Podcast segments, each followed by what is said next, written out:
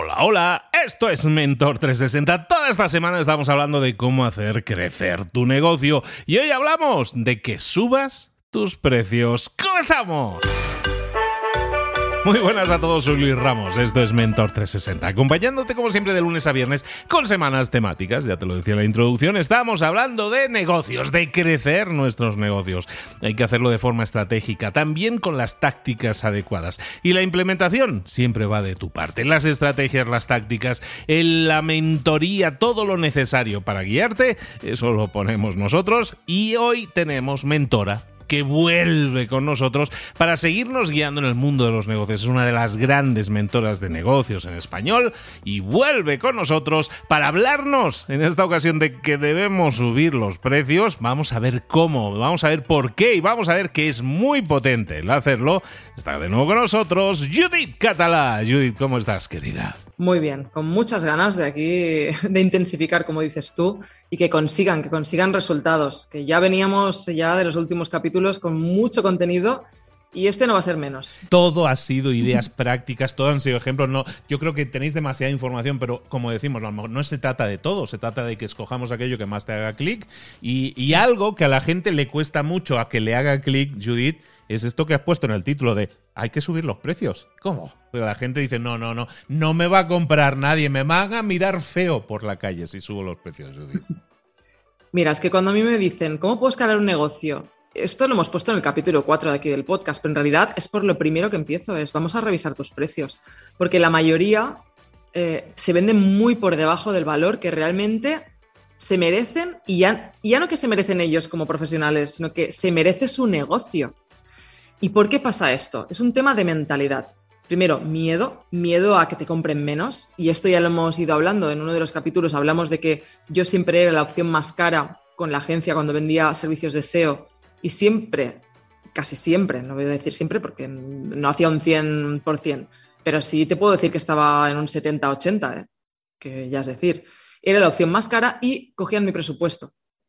Entonces, no se trata, o sea, la gente piensa que todo el mundo compra por por precio. Y no es verdad, porque no. ¿Tú conduces el coche más barato del mercado, Luis? Eh, no sería eso, no. No. Yo tampoco. tampoco el más caro, ¿eh? Tampoco el más caro, pero sí me, cuido en eso, sí.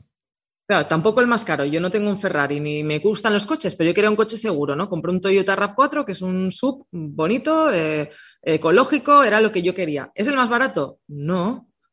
Nadie compra el coche más barato. ¿Habrá alguien? Sí, pero desde el más barato hasta el más caro, imagínate cuántos hay y cuántos precios. Entonces, es el posicionamiento de marca referente al precio. Por lo tanto, todo el mundo tiene esa creencia limitante de que si subo los precios voy a vender menos. Lo que más me pasa cuando mentorizo a personas es que me dicen, es que no lo entiendo, Judith, estoy vendiendo más. Claro, porque también el precio te posiciona. Si yo estoy buscando, no sé, una persona en la que confiar para un servicio en concreto y quiero un resultado bueno, seguramente no me iré al más barato. Y hablábamos de los jardineros cuando pedí el presupuesto para mi jardín. El más barato es que, vamos, ni me lo planteé, porque esto no tiene que ser bueno si es tan barato, ¿no? Entonces, el precio te posiciona en el mercado.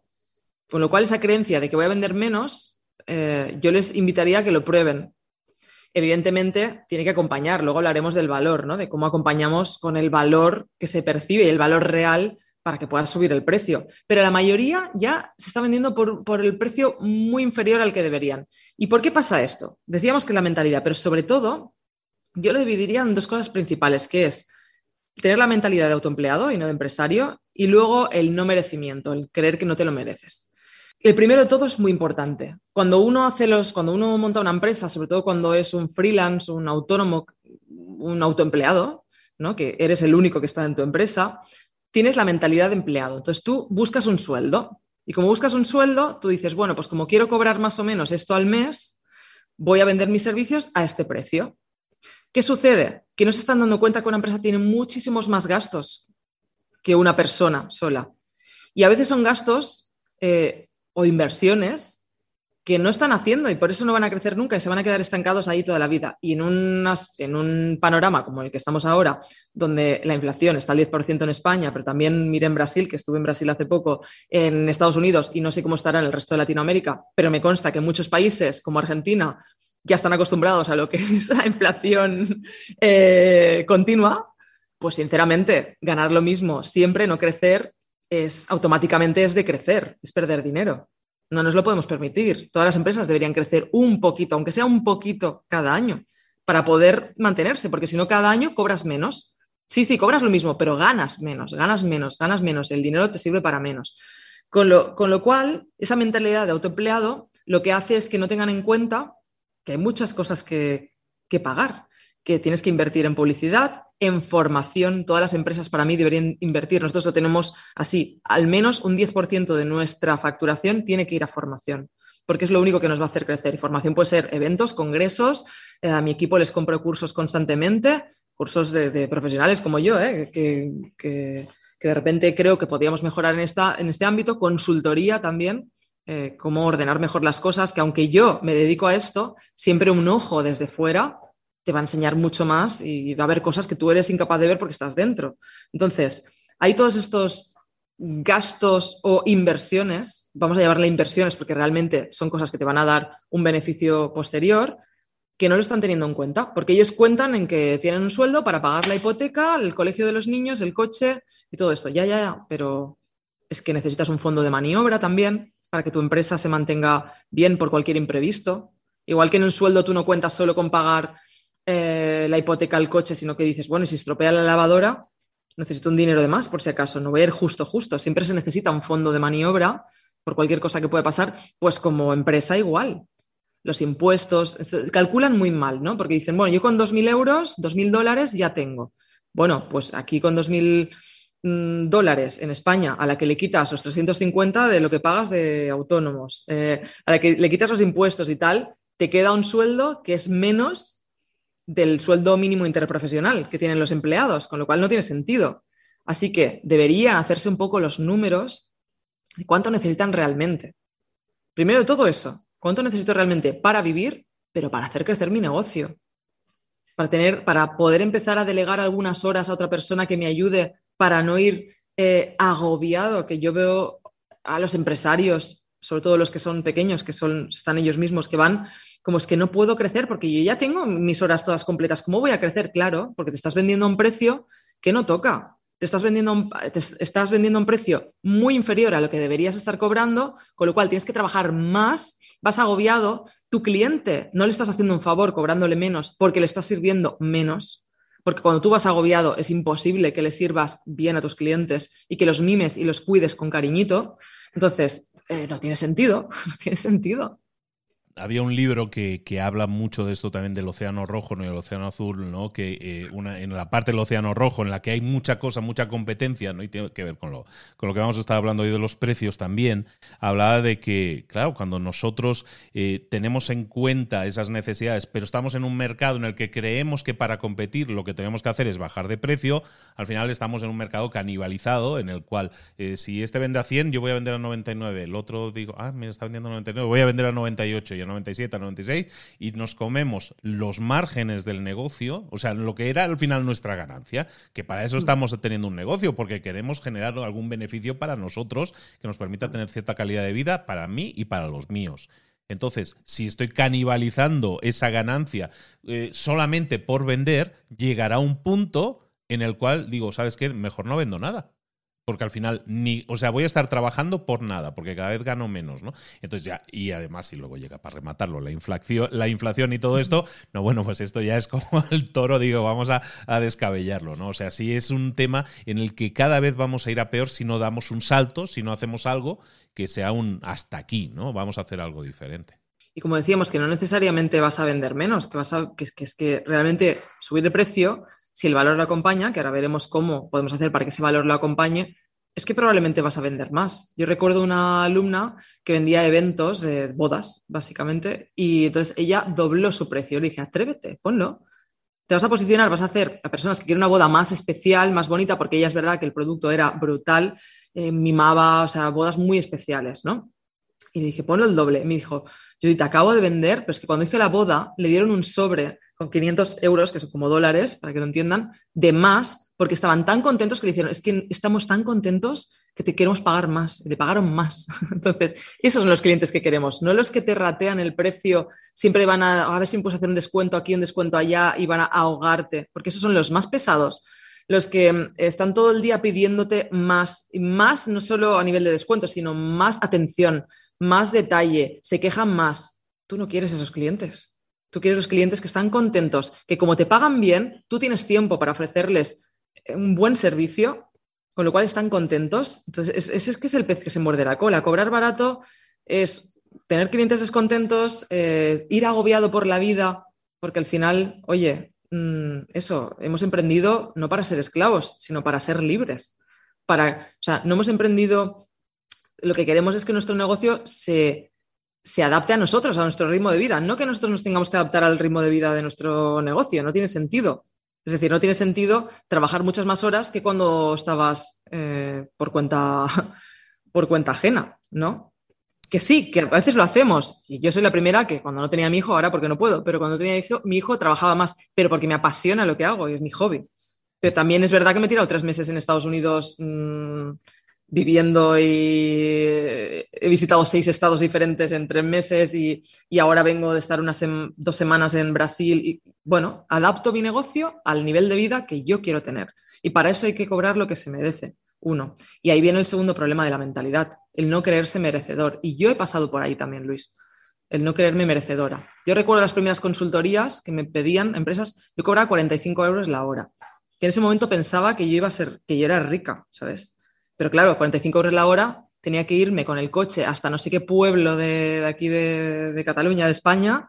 Eh, o sea, cuando contaba, digo, horas efectivas al día no tengo tantas y no siempre me salían. Entonces, eh, recuerdo que para mí era como, wow, me pagan 45 euros la hora, más que el, el cuatro veces más que, que, que, cualquier amiga mía, ¿no?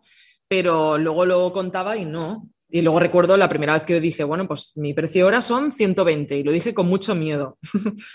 y luego, evidentemente, ahora mi precio hora es muy alto. De hecho, lo vendo muy poco porque um, no me sale a cuenta dedicar horas en el uno a uno cuando puedo vender grupales eh, o puedo vender eh, con modelos de negocio que son mucho más escalables, ¿no? Entonces, si alguien quiere mi hora, pues tiene un precio elevado, pero también porque el resultado que yo doy o, el valor que doy también es elevado, ¿no? Entonces, de uno a uno, de hecho, en 2023 he decidido que solo iba a trabajar con tres personas, porque no puedo acceder, no puedo estar con más. Entonces, el no quererse merecedor es ese miedo, ¿no? De yo soy tan bueno como para cobrar esto. Bueno, tú eres tan bueno como lo que le hagas ganar a los demás, ¿no?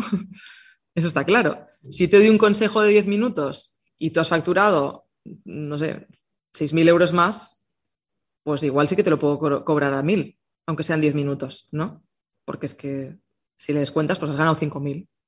Entonces, claro, no el quererse merecedor es algo que tienes que ir trabajando. Y yo sigo trabajando en esto, ¿no? Yo cuando veo esas mentorías, o sea, por eso también compro mentorías tan, tan elevadas, para decir, oye, si yo le he pagado a, este, esta persona, quizá en un futuro yo también puedo cobrarlo a este precio, ¿por qué no? Si es que al final mm, tampoco sabe tanto, tanto más que yo. O sea, me hace ver la, una visión que yo no veo porque estoy dentro, pero yo también le puedo hacer ver, es que a él mismo le podría hacer ver otra visión ¿no? De su negocio. Entonces. De hecho, yo tengo un amigo que hace como un año, año y pico me dijo: Pues acabo de pagarle a esta persona una mentoría de hora, hora y media.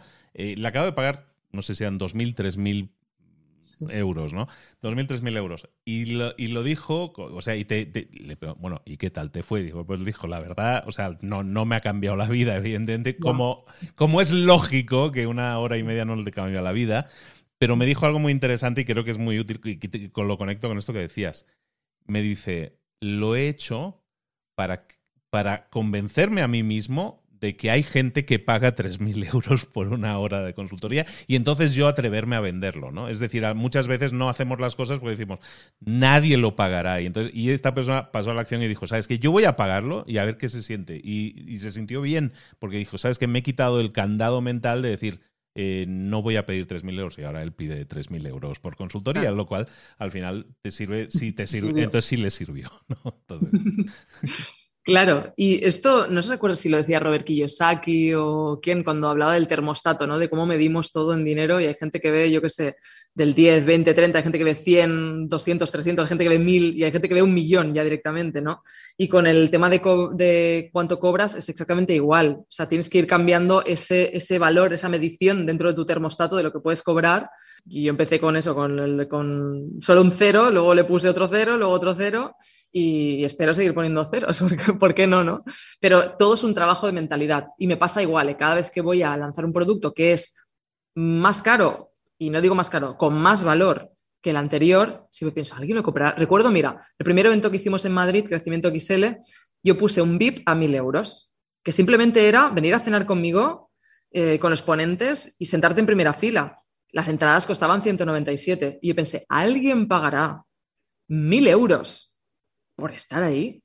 Pues sí, seis personas pagaron mil euros por estar ahí, en primera fila, por venir a cenar con nosotros, y evidentemente se llevaron ideas muy interesantes. Recuerdo una en concreto que, un ponente le ayudó con una idea, en una charla muy simple, ¿no? Y que realmente ahora le va muy bien con esa idea. Entonces, mm, sí que lo vale, esos mil euros lo valían. Y sí que hay gente, siempre está dispuesta a comprar porque lo necesita, porque igual su, negocio está en un momento que mil euros para él, para él o para ella no es mucho. Y se quiere dar el placer, ¿no? De, no sé, yo he ido a un restaurante y me he gastado mil euros en, una cena ya te digo que no lo voy a volver a hacer porque mm, ahora me duele. Digo, pero yo lo tengo que hacer para haberlo vivido una vez. Fui en las artes y ya está. He invertido mil euros. O sea que hay gente que se da el gusto simplemente mil euros por, por una cena. ¿Sabes? Tal cual. Tal cual. Estamos hablando con Judith Catalá, estamos hablando de escalar tu negocio y estamos hablando hoy de subida de precios. Entonces, hemos estado hablando en esta primera parte de la charla de, pues de, la mentalidad, ¿no? De lo que, los bloqueos, candados que tenemos en la mente, que muchas veces nos dicen, ay, no lo voy a hacer. Hemos estado hablando de eso. Ahora, si yo me decido a aumentar precios, ¿existe algún tipo de estrategia, cálculo? ¿Hay una Excel, una fórmula matemática que me pueda decir, oye, ¿cómo calculo la subida de los precios? ¿O es aquello al tuntún de decir, venga, los doblo y a ver quién lo paga.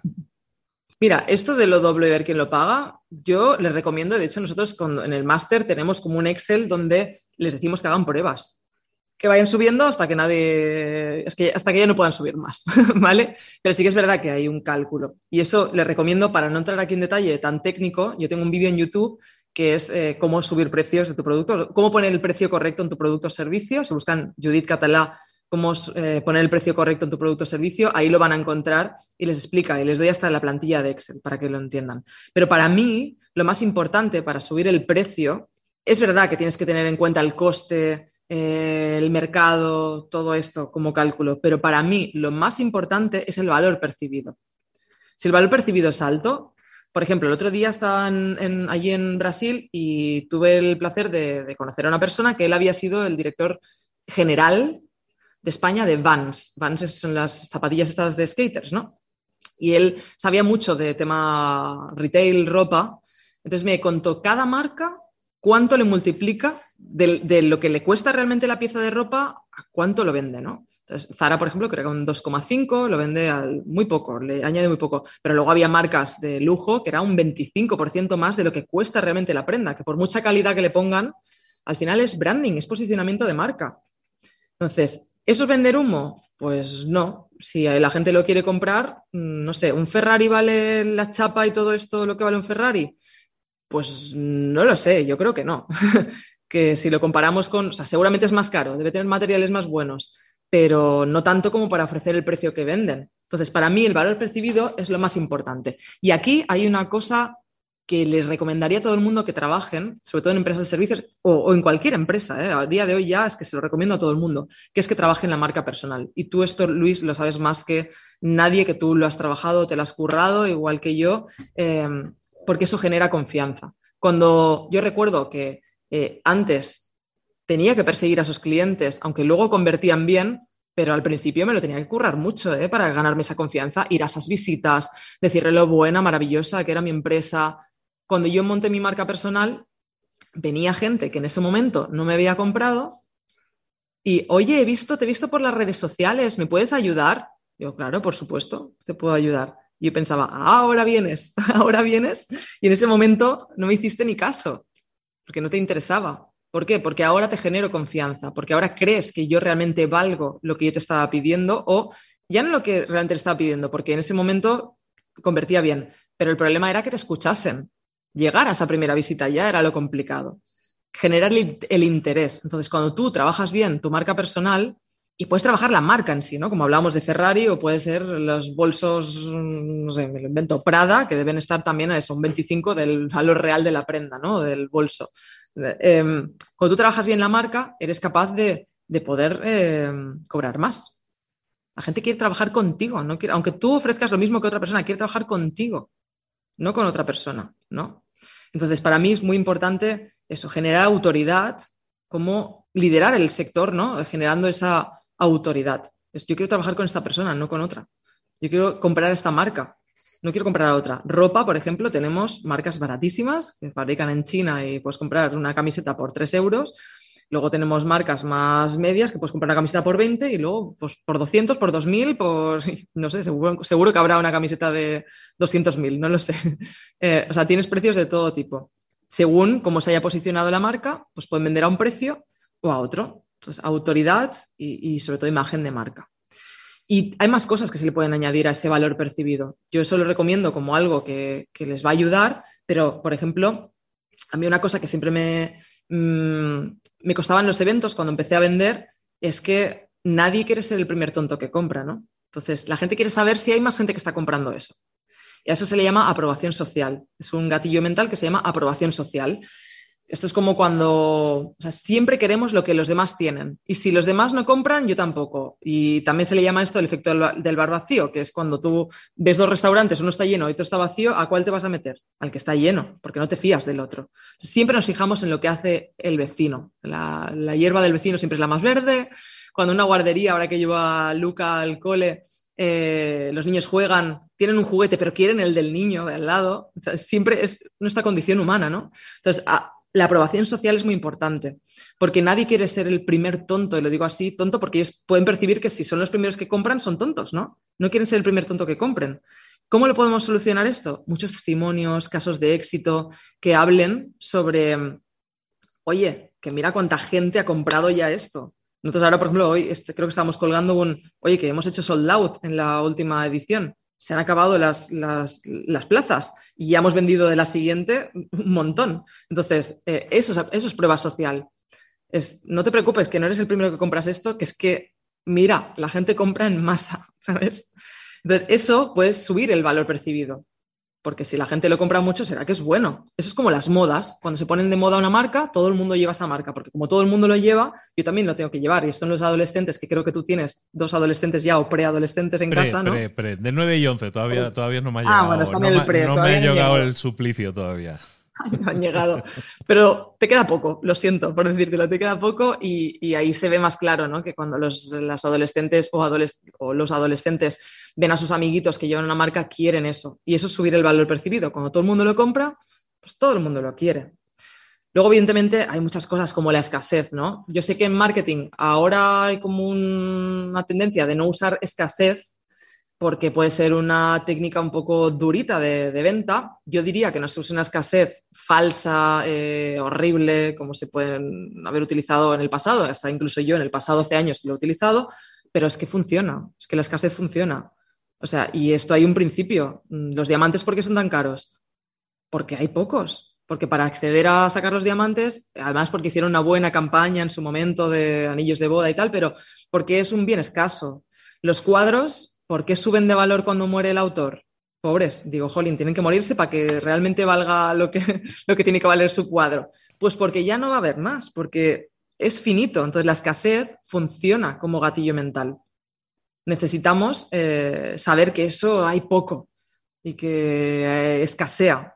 Y eso también sube el valor percibido. Cuando hay poco, yo quiero. Si yo sé que un concierto, o por ejemplo, como hace Apple, ¿no? Cuando saca sus teléfonos, esas colas que se forman.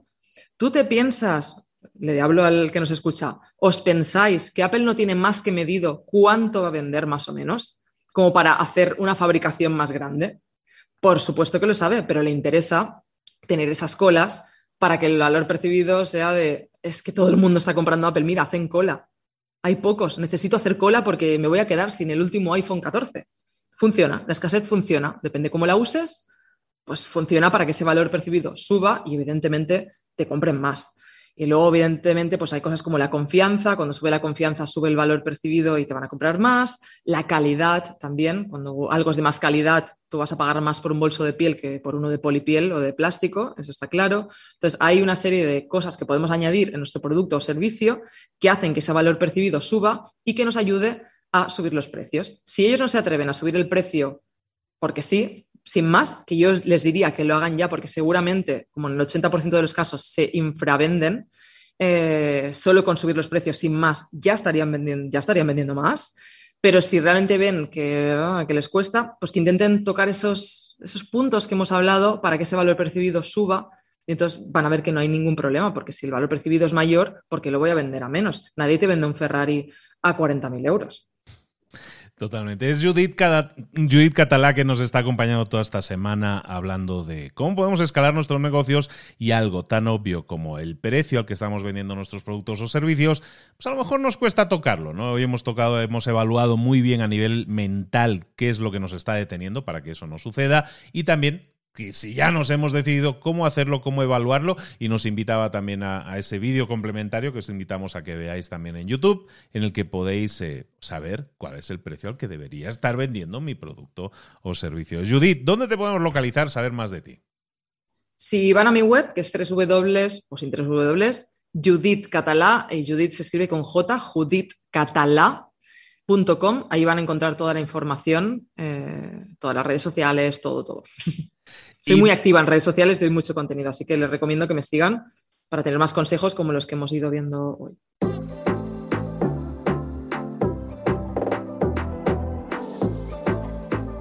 Y ahora pregúntate, ¿en qué quiero mejorar hoy?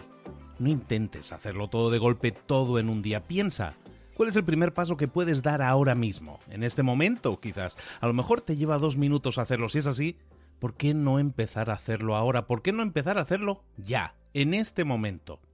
Ahora, cierra los ojos, respira hondo y repite, sé lo que tengo que hacer. Sé cuál es el siguiente paso. Voy a darlo en este momento. Piénsalo, siéntelo y hazlo.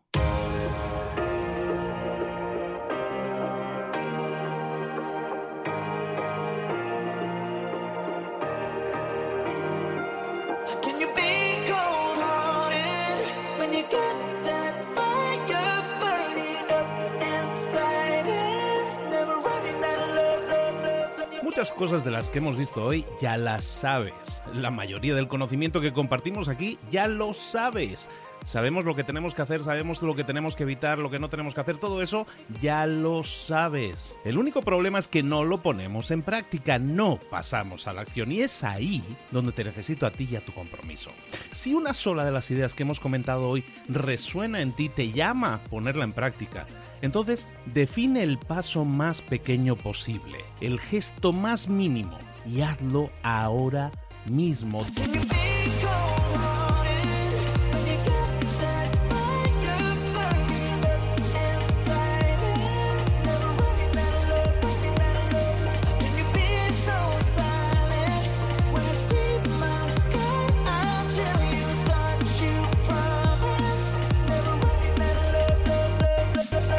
Hablo de crecimiento personal, pero también de crecimiento profesional. Expandir tu red de contactos, mejorar tus relaciones con los demás, aprender alguna cosa nueva, poner en práctica una pequeña técnica que te ayude. Todo suma, pero solo suma si lo pones en práctica. No si piensas en ponerlo en práctica. Pensar en ponerlo en práctica no sirve, tienes que ponerlo en práctica, pasar a la acción.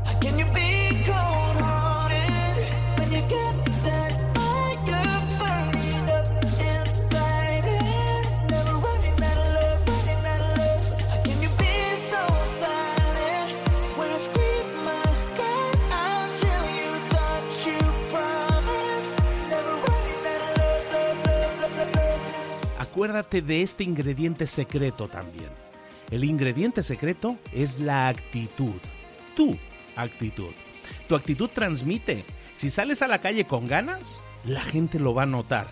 Si sales a la calle sin ganas, la gente también lo va a notar. El mundo está ahí fuera, te está esperando, por lo tanto sal ahí fuera, sal a la calle y sal con ganas, sal con actitud.